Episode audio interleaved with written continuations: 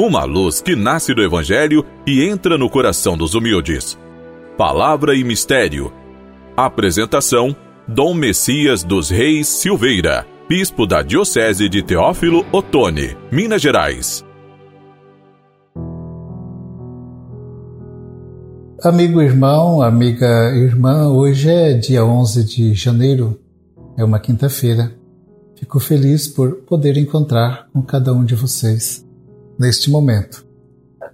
O tema do nosso programa é Libertando os Excluídos da Sociedade.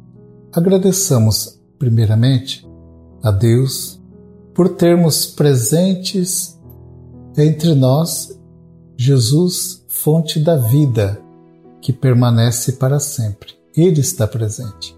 Ele prometeu: Estarei convosco todos os dias até o final dos tempos. Nos evangelhos, encontramos uma imagem de Jesus a partir de alguns aspectos importantes, colocados em destaque: as palavras e o ensinamento de Jesus, o seu relacionamento humano, acolhedor e amoroso, e as ações de cura e exorcismo. Se fôssemos dizer para as pessoas sobre Jesus, como o diríamos? Do seu interior das suas ações? No Evangelho de hoje, Marcos, no capítulo 1, versículos 40 a 45, temos a narrativa da cura.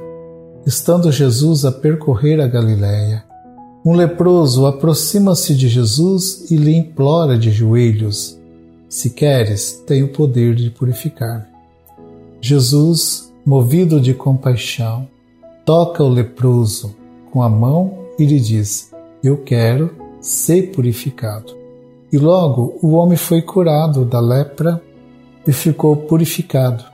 Saiu então proclamando este acontecimento, dando graças a Jesus. Nesta narrativa, o destaque é a purificação do leproso e não a sua cura. O leproso era considerado um impuro pelas regras de pureza da lei e era excluído do convívio comum da sociedade. A condição de exclusão do leproso lhe era mais dramática do que a própria doença em si. Quando Jesus declarou a purificação do leproso, aconteceu também a sua cura. O gesto de Jesus revela sua liderança diante do preceito legal, pois pelo seu toque no leproso. Ele próprio passaria a ser considerado legalmente um impuro. Porém, uma inversão de valores no lugar de Jesus, contagiar-se, é o leproso que fica purificado. Então, Jesus não é contagiado, mas o leproso fica purificado. E quem tocasse em um leproso ficava impuro. Jesus não não é contagiado.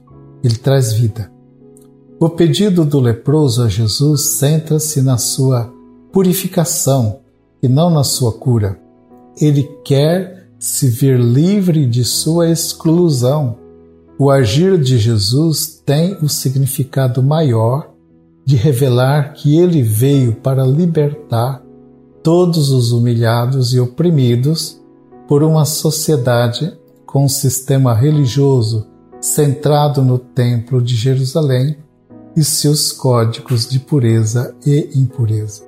Hoje, na realidade em que vivemos, nos deparamos com multidões de doentes e sofredores excluídos pela sociedade. A lepra não está no indivíduo, mas na própria sociedade. Um excluído sofredor é sinal de uma sociedade enferma, excludente e insensível. Jesus nos chama a nos dedicarmos com amor e compaixão ao serviço de nossos irmãos, principalmente os mais excluídos. Empenhados na construção de uma sociedade fraterna e justa, seguimos o caminho de Jesus. Amigo irmão, amiga irmã, o programa está chegando ao final. Eu espero poder encontrar-me com todos vocês no próximo programa. Fiquem com a paz e a bênção do Senhor que ela desça copiosa sobre cada um de vocês.